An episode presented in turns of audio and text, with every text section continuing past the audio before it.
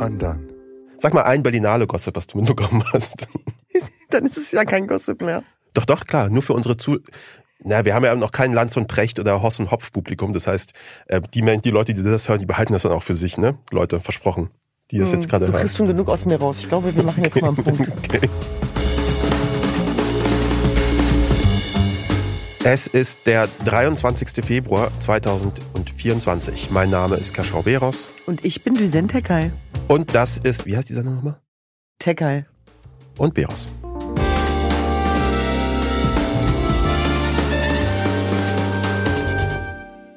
Episode 30. Hallo und herzlich willkommen zu Tekal und Beros. Hallo Tekal, hier ist Hallo, Beros. Na? Beros, na? Wie ge- Wie geht's dir? Hast du eine Immer äh, gut, wenn ich dich sehe, weißt du doch. Ja, das ist das ist Egal schön. wie schlecht es mir geht. einmal die Woche nach Hause kommen Genau. und äh, in einem ruhigen Ambiente zusammen sein und, Und sprechen. fertig machen. Auf einem gemütlichen Stuhl sitzen, mit einem schönen Teppich unter den Füßen. Davon träumt Düsen. davon, davon träumt die Zen. Das ist quasi also noch nicht erreichter Zustand, aber wir arbeiten daran. Ich glaube, dieser, dieses Stuhlgate, äh, da müssen wir uns wirklich dran abarbeiten hier bei der anderen Work GmbH. Äh, sonst äh, wirst du uns das immer wieder einführen. Genau. Ja. Aber irgendwas muss ja auch äh, da sein, wo man meckern Man kann. muss sich über irgendwas immer beschweren können. Ich weiß, Ja, perfekt ist nur der Tod, habe ich gestern gelesen. Okay, wow, dark. Das hat aber ganz schön schnell einen Turn genommen. Sag mal, apropos perfekt ist der Tod. Du hast mir vorhin erzählt, du warst ja bei der Berlinale Eröffnung und hast einen todtraurigen Film gesehen. Äh, erzähl mal, wir haben, äh, Berlin ist gerade in Berlinale Fieber. Wir sind beide so ein bisschen hier unterwegs und äh, treffen Leute äh, und machen Kram. Du warst bei der Eröffnung da. Was war das für eine, was war das für eine Erfahrung? War es deine erste Berlinale Eröffnung? Ja, tatsächlich die erste, genau. Für Ja. mich ist das ja sozusagen äh, ja ein, ein, ein neues Terrain. Ja. äh, mehr oder weniger. Und ich bin Terrain. immer wieder äh, beeindruckt davon, äh, wie geländegängig äh, die, die Künstler da unterwegs sind. Ich habe ja Angst vor roten Teppichen. Ja. Also du kannst mich gerne vor 100.000 Menschen stellen und ich halte eine politische Rede, kein Problem. Aber äh, ich auf dem roten Teppich, vergiss es. Ja, was Ganz seltsam. Was gab's? Was bist du den roten Teppich gelaufen? Da- Das ist ja so, ich will nicht sagen äh, äh, menschenfeindlich, aber das ist schon extrem, würde ich sagen. Ne? Da muss man schon für gemacht sein, Ja. mehr, oder weniger. Und du, ich meine, wahrscheinlich kennt, äh, also das ist, glaube ich, so eine Urangst, dass man so denkt, äh, stell dir vor, du gehst da drüber und die Leute sagen, wer ist das denn? Oder kannst du mal kurz zur Seite gehen? Also stimmt, die Und- große Angst, mit, werde ich erkannt oder nicht? Nein, nein, da, darum geht's ja nicht. Also, aber da schon. Also auf roten Teppich geht's genau darum. Ja. Weil ansonsten störst du, und ich kann dir sagen, meine schönste Begegnung auf dem roten Teppich war, und das war eine riesengroße Ehre, was für ein Geschenk. Ich bin mit Margot Friedländer vorgestern auf den roten Teppich gegangen und das war das schönste Gefühl, weil sie hat angeblich meine Hand gehalten, aber eigentlich habe ich ihre Hand gehalten. Mhm. Also Margot Friedländer, die Holocaust-Überlebende, die 102 Jahre alt geworden ist Ja. und sie die einfach entzückend hübsch äh, angezogen war und die sieht ja immer toll aus. Die ist ja wirklich eine Modeikone, nicht nur menschlich.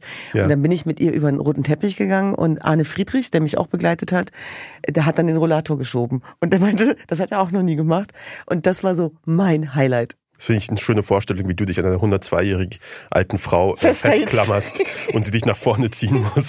Nein, das war natürlich gegenseitig, gegenseitig, nein, aber Hast du auch so, äh, so, ein, schön. äh, so ein rote Teppich-Interview gegeben? Also irgendwie Kai Pflaume, der da irgendwie so ein paar Fragen gestellt hat. Was trägst du? Äh, Nein. wen möchtest du sehen? Nein, das zumal ich irgendwie jetzt äh, Nee, Steven Gätchen, Nein, nicht ganz Kai kurz. Pflaume, Steven Ich sag Gätchen. jetzt was. Ich hatte mehrmals das selber an. Nein, weil das Ding ist, ich habe so einen Lieblingsblazer Ja. und habe so gedacht, hör mal, der, der war bei der Eröffnung, äh, war der ganz schön. Also ziehe ich den jetzt einfach wieder an. Und mich hat eine Freundin angesprochen und meinte, sag mal, äh, kann es sein, dass du das selber anhattest? Ich so, glaubst du, dass ich mir jetzt für jeden Auftritt was Neues hole oder was?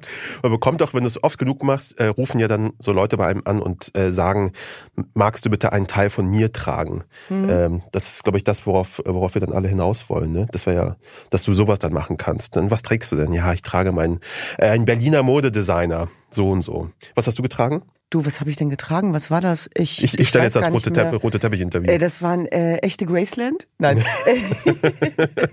Deichmann. Du, also ich, ich mache wirklich immer Mix. Also ich war nie so drauf, dass bei mir das Label draufstehen musste. Ich sage das jetzt auch nicht in Richtung einer Schwester, die da sehr großen Wert drauf legt. Ne? Ähm, Deichmann und aber- Mango. Nein, echte Graceland, wie gesagt. Nein, aber mir, mir ist es einfach nur wichtig, mich, mich wohlzufühlen. Und äh, das ist für mich keine Frage von Marken ausschließlich. Aber natürlich ist es schon so, dass gute Marken auch gute Qualität haben. Ja. Klar. Und übrigens, das wollte ich nochmal sagen, wenn wir schon mal dabei sind. Jo und Hatnet haben natürlich fantastisch moderiert. Ja. Also das war, also ich bewundere das, wenn man so stimmungsvoll moderieren kann. Also Hartnett war, hat sich dann so zwischen die Hollywood-Schauspieler gesetzt zu Matt Damon und Spruch hier, ein Spruch da und das finde ich schon cool irgendwie.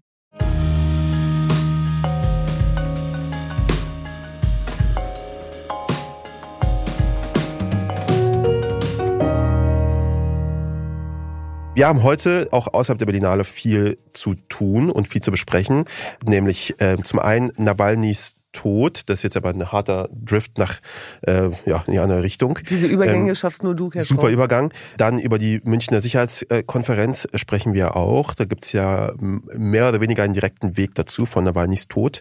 Und von dort wollen wir noch einmal, äh, nicht noch einmal, zum ersten Mal hier in der Sendung über Assange sprechen und äh, was da gerade vor sich geht. Also viel zu besprechen und bleibt unbedingt dran bis zum Ende der Sendung, denn da gibt es auch eine ja, Heartbreak, aber auch hoffnungsvolle News, was diesen Podcast angeht. So, das ist aber jetzt mal ein Cliffhanger gewesen, oder? Also, aber wirklich.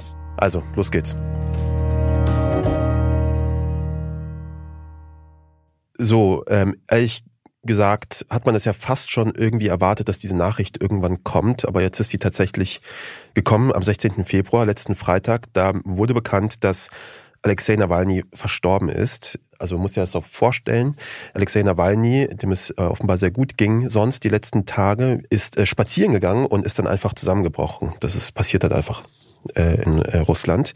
Äh, russische Behörden sprechen von einem plötzlichen Todessyndrom. Ich glaube, das ist auch irgendwie so eine Art äh, Euphemismus. Die wahre Todesursache ist aber bisher unbekannt, vor allem auch deswegen, weil die russischen Behörden seinen Leichnam erst nach 14 Tagen freigeben wollen, angeblich wegen ausstehender chemischer Untersuchungen.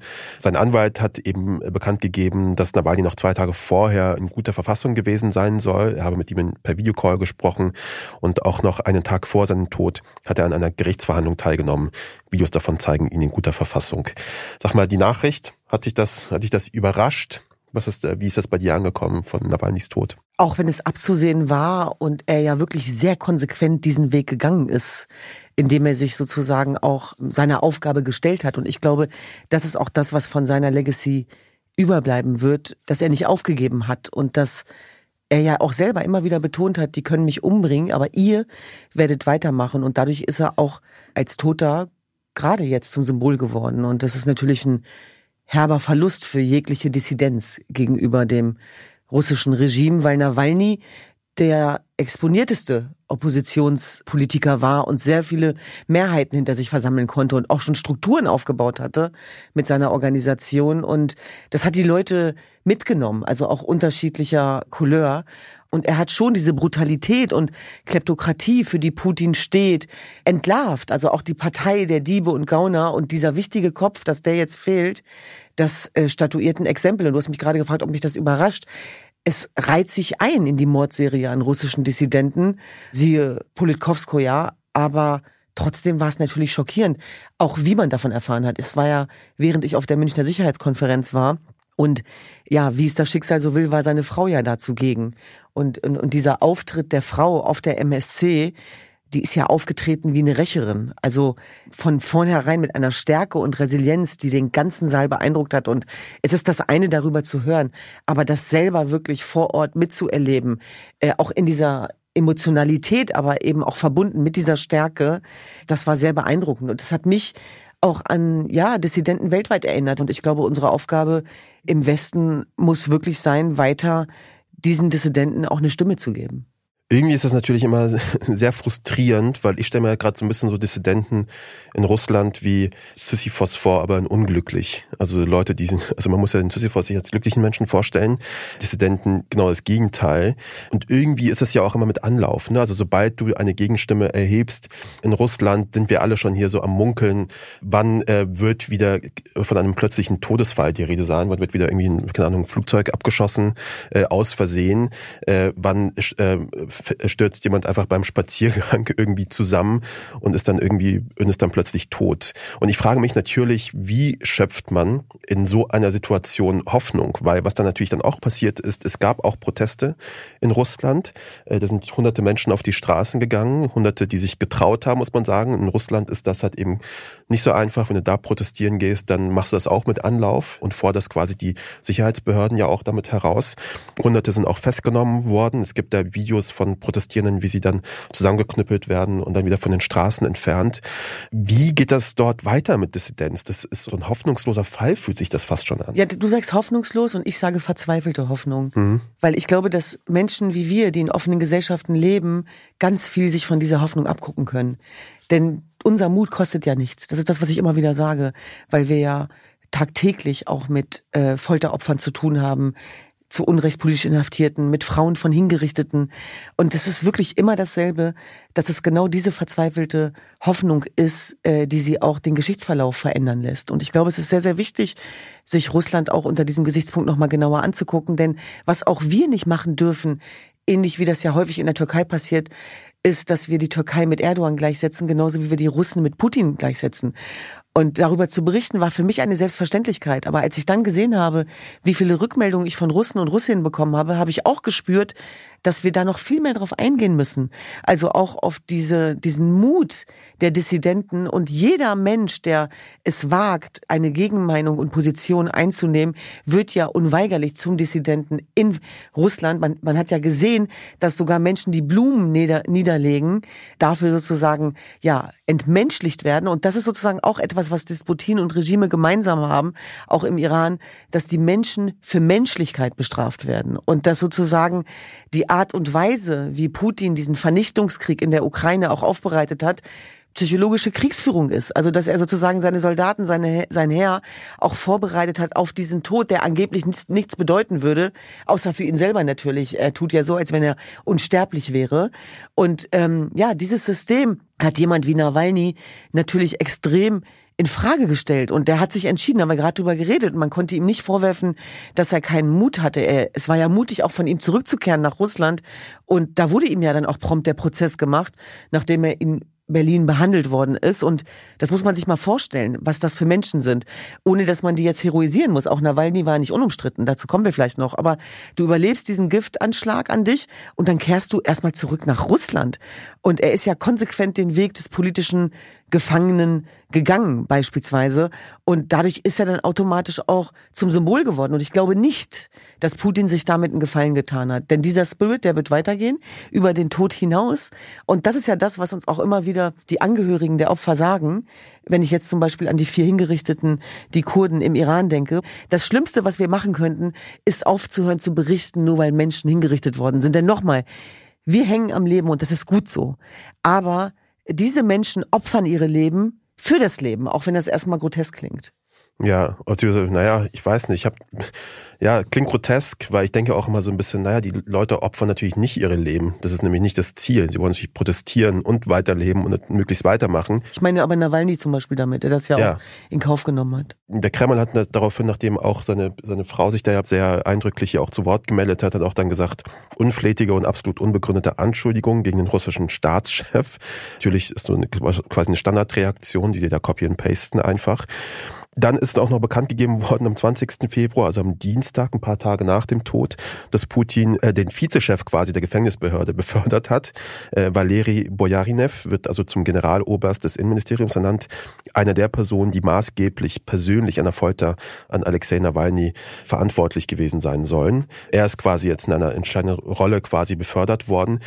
Jetzt haben sich alle irgendwie geäußert und gesagt, das ist schrecklich, das wird gehört verurteilt. Was kann man denn tatsächlich konkret tun, jetzt außerhalb dessen natürlich jetzt was Medien so tun, nämlich davon, davon berichten und das nicht vergessen und der Witwe jetzt quasi auch eine, eine noch lautere Stimme geben und ihr die Möglichkeit geben, quasi all das auch zu sagen und zu äußern. Was können konkret jetzt Staaten und so dagegen tun? Also, das ist natürlich die Gretchenfrage. Unser Umgang mit Unrechtsregimen und Despotien weltweit ähm, gerade in, in Zeiten von wertebasierter Innen- und Außenpolitik. Und Putin führt uns vor Augen, wer Putin ist.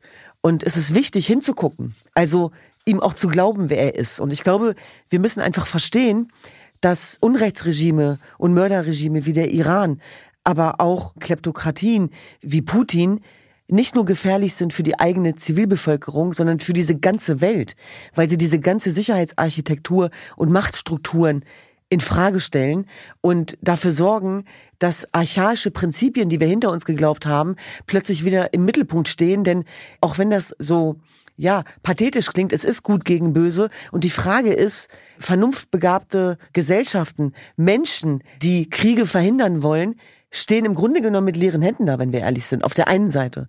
Und trotzdem geht es darum, diese Zeichen der Zeit zu erkennen. Und die Frage ist ja, wo fängt eine Unterstützung Putins an? Sie fängt nämlich da an, wo auch Parteien wie die AfD, die Putin treu sind, zu einem nicht nur innenpolitischen, sondern außenpolitischen Sicherheitsrisiko werden, wenn sie Putin und, und Russlands Putin sozusagen feiern, relativieren, genauso leider Gottes, wie das Wagenknecht ja auch in Teilen äh, auf der anderen Seite macht. Das heißt, da müssen wir genau hingucken, da müssen wir hellhörig werden, wenn sozusagen auch ukrainisches Menschenleben relativiert wird, wenn so getan wird, als wenn die Ukrainer den Hals nicht voll kriegen oder wenn die Frage gestellt wird, wie viele Waffen müssen wir denn noch liefern? Wenn nicht endlich ankommt, dass das, was die Ukraine dort macht, stellvertretend ist äh, für die offenen Gesellschaften, denn es geht nicht nur darum, dass sie ihre eigenen Rechte verteidigt, Existenz und Identität, sondern es geht um die Verteidigung Europas und von weltoffenen Gesellschaften. Und da müssen wir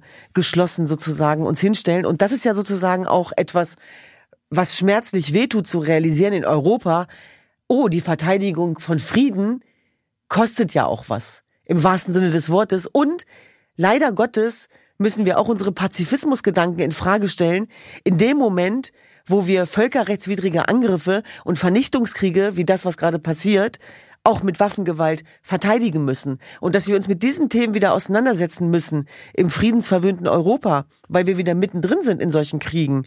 Äh, das ist, glaube ich, etwas, woran wir die Gesellschaft auch gewöhnen müssen. Die nunmehr Witwe von Nawalny, Julia Nawalnaya, hat am Dienstag auch gefordert, dass die Familie Zugang zum Leichnam bekommt, dass Nawalny in Würde beerdigt werden kann und dass die Menschen nicht davon abgehalten werden sollen, sich von ihm zu verabschieden. Und ich bin sehr gespannt, was da passiert, ob Russland diesen Wunsch gewähren wird. Ich fürchte ja nicht, dass sie quasi dazu beitragen wollen, dass Nawalny zu noch mehr einer Ikone im Grunde genommen äh, hinaufsteigt. Und da muss man sich mal vergegenwärtigen, was das bedeutet.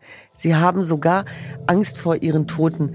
Und, und das ist etwas, äh, wo, wo wir ansetzen müssen weiter Schallverstärker zu bleiben. Denn das Schlimmste, was wir machen könnten, ist, wenn diese Verbrechen weiterhin im Verborgenen stattfinden. Und das gilt für alle Disputien äh, weltweit. Und deswegen, wenn wir diese Freiheit schon mal haben, dann sollten wir davon Gebrauch machen, genau darauf immer wieder hinzuweisen und auch den Dissidenten weltweit zu zeigen, dass sie nicht alleine sind.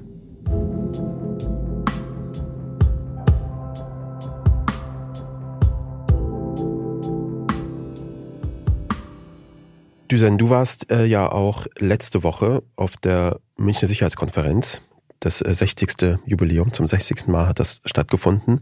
Mal vielleicht äh, eingangs, wie waren so deine, deine Eindrücke dieses Jahr? Das ist ja auch nicht dein erstes Mal gewesen da vor, vor Ort. Naja, natürlich vor dem Hintergrund auch äh, Nawalnys Tod wurde es ziemlich schnell sehr konkret und das zeigt eben auch, glaube ich, diese Besonderheit von Zusammenkommen. Da geht es ja gar nicht jetzt nur um Sicherheitskonferenzen, sondern äh, das Prinzip der Begegnungen weltweit, weil ich weiß, dass es immer so lapidar kleingeredet wird. Was nützt es noch zu reden? Ja, was ist denn die Alternative? Also solange geredet wird, schweigen die Waffen. Und das ist ja das, äh, wo es makabererweise auch bei einer Sicherheitskonferenz drum gehen kann, obwohl es natürlich auch um Sicherheitspolitik und um Waffen gehen äh, wird und, und, und tut. Aber das ist für mich sozusagen auch deswegen von äh, Relevanz, dort eben auch diese menschenrechtliche Komponente mit hineinzutragen. Und das war das, was mich interessiert hat. Der Israel-Palästina-Konflikt war dort auch ein großes Thema, auch durch die Vertretung der verschiedenen äh, Staaten. Allerdings auch zu sehen, dass es eben auch doch dann begrenzt ist, dass das Zusammenkommen in der Form eben nicht möglich ist und dann eben auch sich dadurch erklärt, warum die Konflikte eben auch so, so schwierig sind. Und deswegen glaube ich schon, dass diese enge Dichte von politischen Entscheidungsträgern weltweit auf jeden Fall auch Potenziale entfachen und entfalten kann, aber dass das alleine natürlich nicht reicht. Und meine persönlichen Highlights waren wirklich die Begegnung. Also für mich bedeutet das wirklich ja echte Räume, Austausch und letztlich auch äh, Gegenargumente auszuhalten und das eben auf respektvolle Art und Weise auszutragen. Und mein Highlight sind die Begegnungen vor allem mit diesen wahnsinnig starken, beeindruckenden Frauen. Für mich ist es dann eben schon ein Unterschied, ob man nur hört von den Opfern Boko Harams oder ob man mit der ehemaligen Bildungsministerin aus Nigeria, äh, Obiageli Ezekwesili, darüber sprechen kann. Und sie eben beschreibt, äh, wie diese Initiative Boko Haram auch äh, ja, die Stirn geboten hat, nämlich Hashtag Bring Back Our Girls. Und dass das sozusagen auch so ein Beispiel dafür ist, die Art und Weise, wie wir manchmal auf den Süden gucken, von oben, ungerechtigterweise, aber dort im Grunde genommen Lösungsansätze erarbeitet worden sind, von denen wir natürlich profitieren und nicht umgekehrt. Mhm. Wie ist da die Stimmung gewesen vor Ort? Ich stelle mir das gerade alles sehr bedrückend vor, ehrlich gesagt. Ja, war es aber. eine mhm. Sicherheits, ähm, Sicherheitskonferenz, die, naja, die schon eh auch viel auch unter Kritik ja auch steht. Da mhm. sagst du ja auch immer wieder. Wir haben auch letzte Woche in der Sendung mit Natalia Amiri auch darüber geredet, über die Sinnhaftigkeit einer solchen, einer solchen Konferenz. Ich glaube, da ist viel zu gewinnen für bestimmte, bestimmte Leute und sehr wenig zu gewinnen für andere. Ich stelle mir zum Beispiel Sicherheit vor allem auf der Weltbühne, wenn es um Anführer der Welt geht, immer so als etwas vor, was behind the scenes passiert.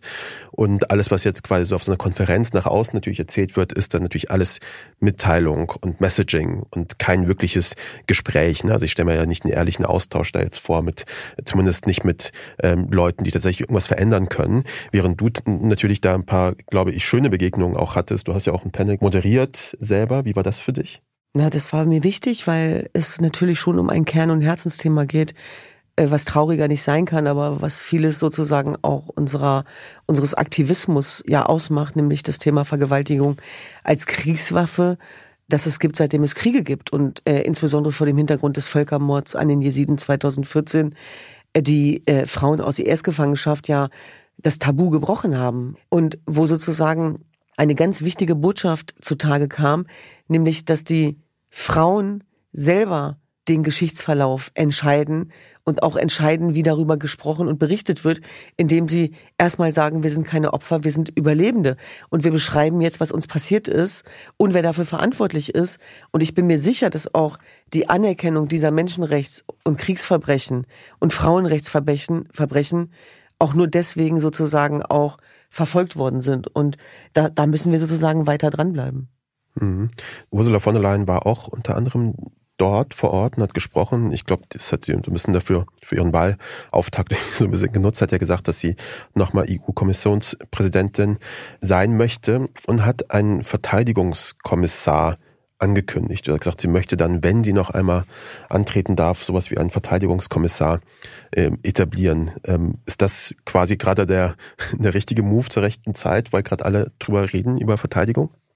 Naja, haben wir letztes Mal schon drüber gesprochen, dass, äh, dass man ja auch am Wording schon merkt, dass da was vorbereitet wird mhm. und sich was letztlich eben auch verändert. Und ich glaube, das eine ist das, was gesagt wird. Und das ist natürlich genauso wichtig wie das, was letztlich gemacht wird. Am Ende ist es wichtig, wie authentisch das Ganze ist. Also ich glaube schon, dass Menschen auch Wahlkampf von ja ganz konkreten Absichten unterscheiden können. Und darum geht's ja eigentlich generell wieder. Da müssen wir jetzt auch mal diese Sicherheitskonferenz mhm. äh, verlassen, die sollten wir auch nicht überbewerten, sondern es geht generell um, um, um Glaubwürdigkeit. Es geht um Authentizität und es geht, glaube ich, auch darum, dass wir auch für diesen Verlauf von Geschichte und Politik verantwortlich sind. Dafür müssen wir keine mächtigen politischen Entscheidungsträger sein, sondern äh, wir müssen überzeugt sein von dem, was wir tun. Und ich bin mir ganz sicher, dass Veränderung, das Movement kommt immer von unten. Das sind nicht die mit den äh, Top-Positionen oder die, die es geschafft haben, sondern das Unverhoffte, das Revolutionäre, das kommt immer unerwartet und das kommt nie von oben, sondern von unten.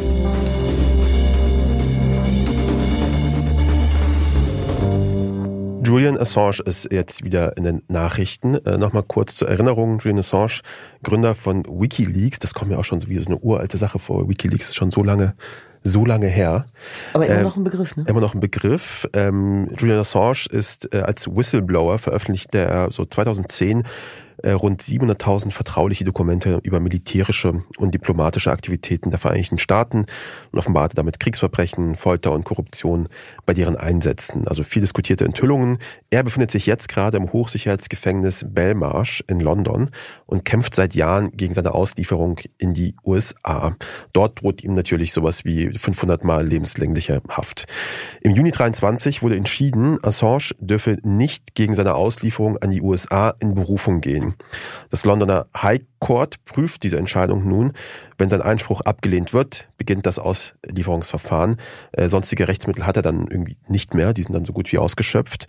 Ähm, Assange sitzt seit fünf Jahren in Hochsicherheitsgefängnis, weitestgehend isoliert. Gibt Hinweise auf psychische Folter und was alles Mögliche. Und wenn er tatsächlich in die USA ausgeliefert werden sollte, ist er damit eigentlich für den Rest seines Lebens dann praktisch im Gefängnis. Nun wird weltweit gegen diese Auslieferung protestiert, vor allem im Hinblick auf die Pressefreiheit. Wie ist da deine, deine Einstellung zu? Also wir haben ja gerade über Nawalny gesprochen, ne? Mhm. Und ich finde, da wird die Bigotterie schon sichtbar. Also du kannst ja nicht russische Dissidenten auf der einen Seite feiern und deine eigenen ins Gefängnis stecken wegen Hochverrat. Mhm. Ich weiß, dass das jetzt sehr provokant ist, dieser Take. Aber ich finde, wir müssen uns schon auch äh, Gedanken machen über unsere eigene Doppelmoral. Und man kann sehr, sehr viel an Assange kritisieren. Ja. Das heißt, der ist ja nicht unumstritten und auch die Methoden sind es nicht. Äh, gerade weil er auch selber mit diesen Veröffentlichungen Menschenleben äh, riskiert hat und gewisse Namen sozusagen nicht geschwärzt hat. Mhm. Aber, und das ist das, was bleibt, er hat durch seine Wikileaks-Veröffentlichungen Kriegsverbrechen in Irak und Afghanistan offenbart. Und er hat Machtstrukturen auffliegen lassen. Mhm. Und ich glaube schon auch, dass er dafür die Strafe bekommen hat, denn sowohl körperlich, psychisch, physisch wie auch seelisch ist dieser Mann erledigt. Und die Frage ist, was man sich von dieser Auslieferung noch erhofft. Es drohen ihm ja 175 Jahre Gefängnis. Ich habe gestern zufällig gesehen, auf dem Weg in die amerikanische Botschaft, dass eben auch protestiert worden ist ja. gegen diese geplante Auslieferung.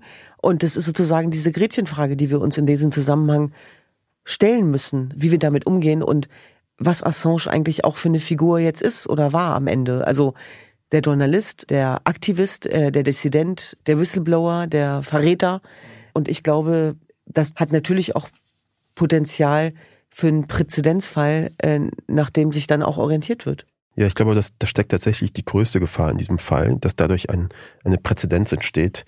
Also, dass wir so mit Whistleblowern tatsächlich umgehen. Es gibt ja nicht ohne Grund ja auch alle möglichen Initiativen, wie wir Whistleblower schützen können. Das ist ja auch das Paradoxe, dass Whistleblower etwas verraten und wir als Gesellschaft natürlich sagen, naja, wir haben was davon, wenn ein paar dieser Hintergründe, Stichwort Checks and Balances, natürlich veröffentlicht werden. Auf der anderen Seite ist natürlich die Frage, wie das veröffentlicht wird. Ich glaube, Wikileaks hat ja auch zwischendurch auch mal solche Sachen gemacht, wie solche Veröffentlichungen gemeinsam mit großen Medien geplant, die dann gemeinsam die Dokumente durchgegangen sind, um zu gucken, was sind Informationen, die an die Öffentlichkeit gehören und was sind Informationen, die zum Schutz von Persönlichkeitsrechten. Aber der Spiegel und Guardian und so haben ja damals darüber berichtet. Genau, alle haben, klar, ja. alle haben darüber berichtet. Also klar, ist natürlich bei so einem äh, so einer Menge an Dokumenten. Ich meine aber nur, dass natürlich es auch Whistleblower gibt, die beispielsweise sich sehr genau überlegen, wohin wende ich mich mit diesen Informationen, die ich habe. Also die veröffentlichen das nicht einfach so im Internet und sagen, guck dir mal das irgendwie alles an, wie Assange das stellenweise auch gemacht hat. Und klar, äh, Assange, glaube ich, ist ein sehr kritikwürdiger Mensch, äh, vor allem in den USA und das nicht nur bei den Republikanern, die dürften ihn eigentlich lieben,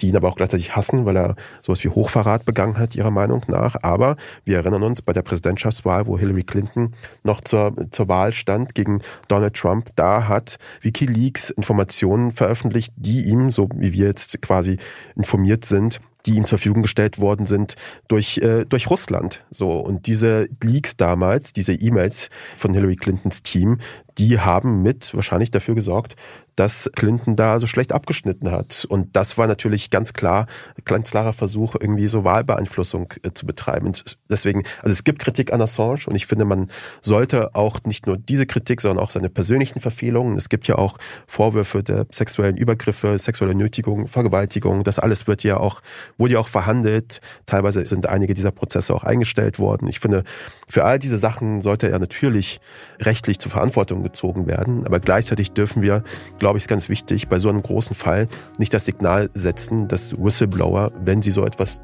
tun sollten, auch wenn sie es nicht perfekt gemacht haben, dass solche Leute für 175 Jahre ins Gefängnis kommen und dass sie von Land zu Land geschoben werden, bis quasi der lange Arm Amerikas sie erreicht hat.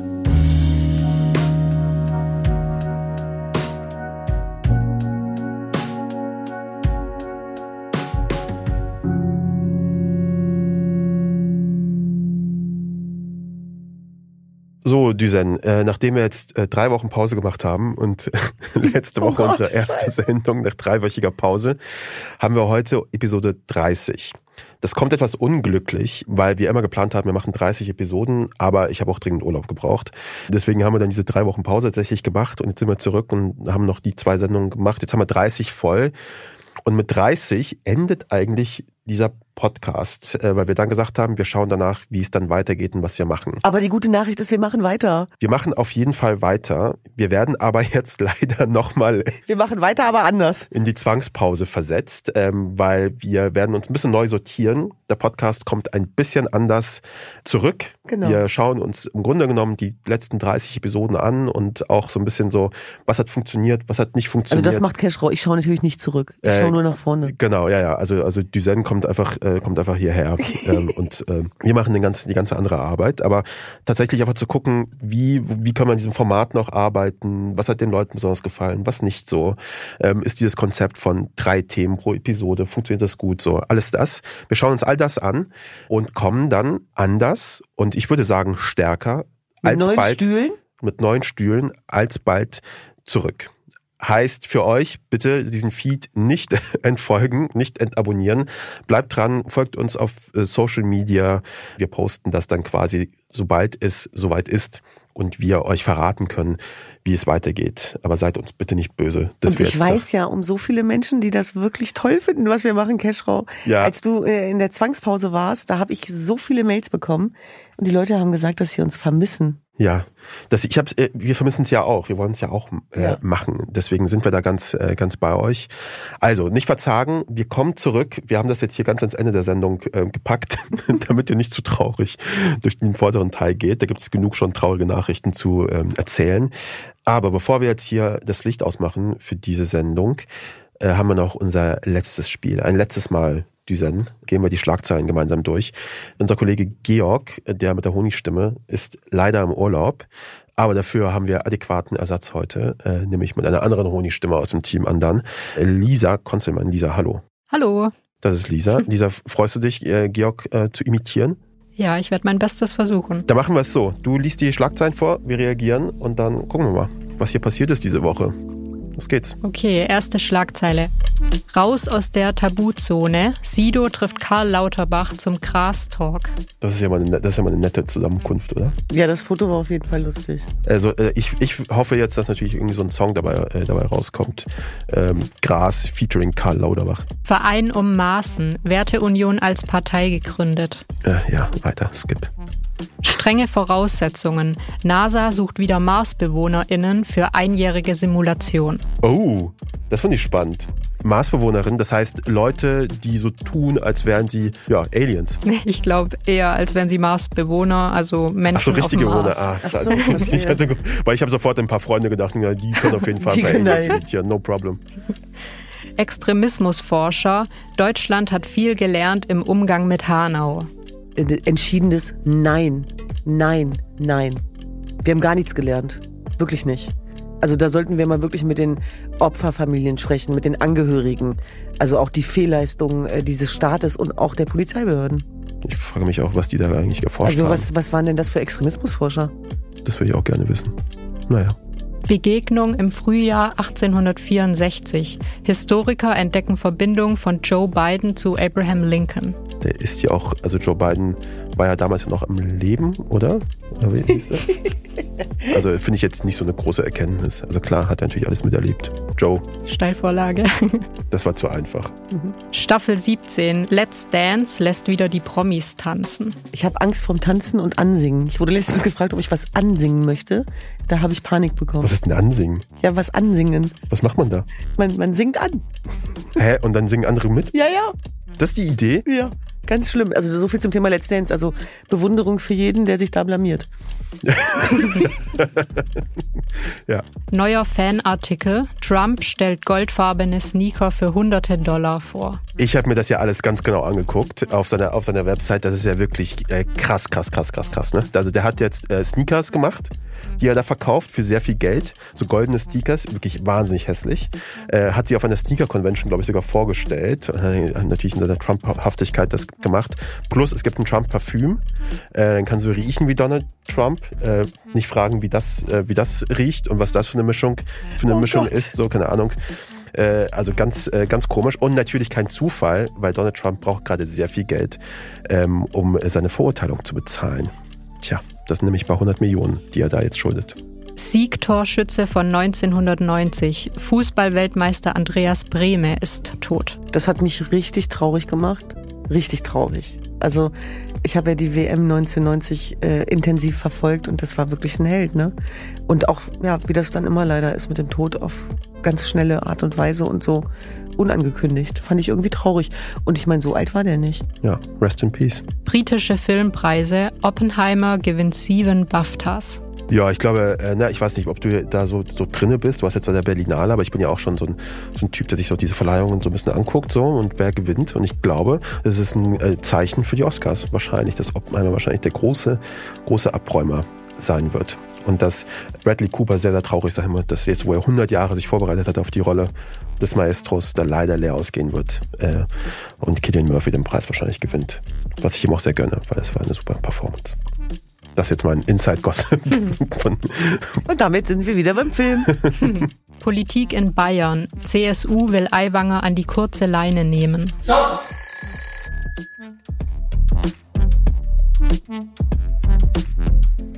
Alles klar, Georg. Äh, Lisa, vielen Dank ähm, für die Schlagzeilen. Duzen, vielen Dank ähm, für deine Präsenz. Ähm, vielen Dank, dass wir jetzt hier nochmal unsere gemeinsame letzte 30. Sendung bestreiten konnten. Jetzt haben wir beide wieder kurz Pause voneinander, aber nicht lang. Ich hoffe, du bist nicht zu traurig. Nein, ich werde das schon schaffen. Ich werde mich nicht langweilen.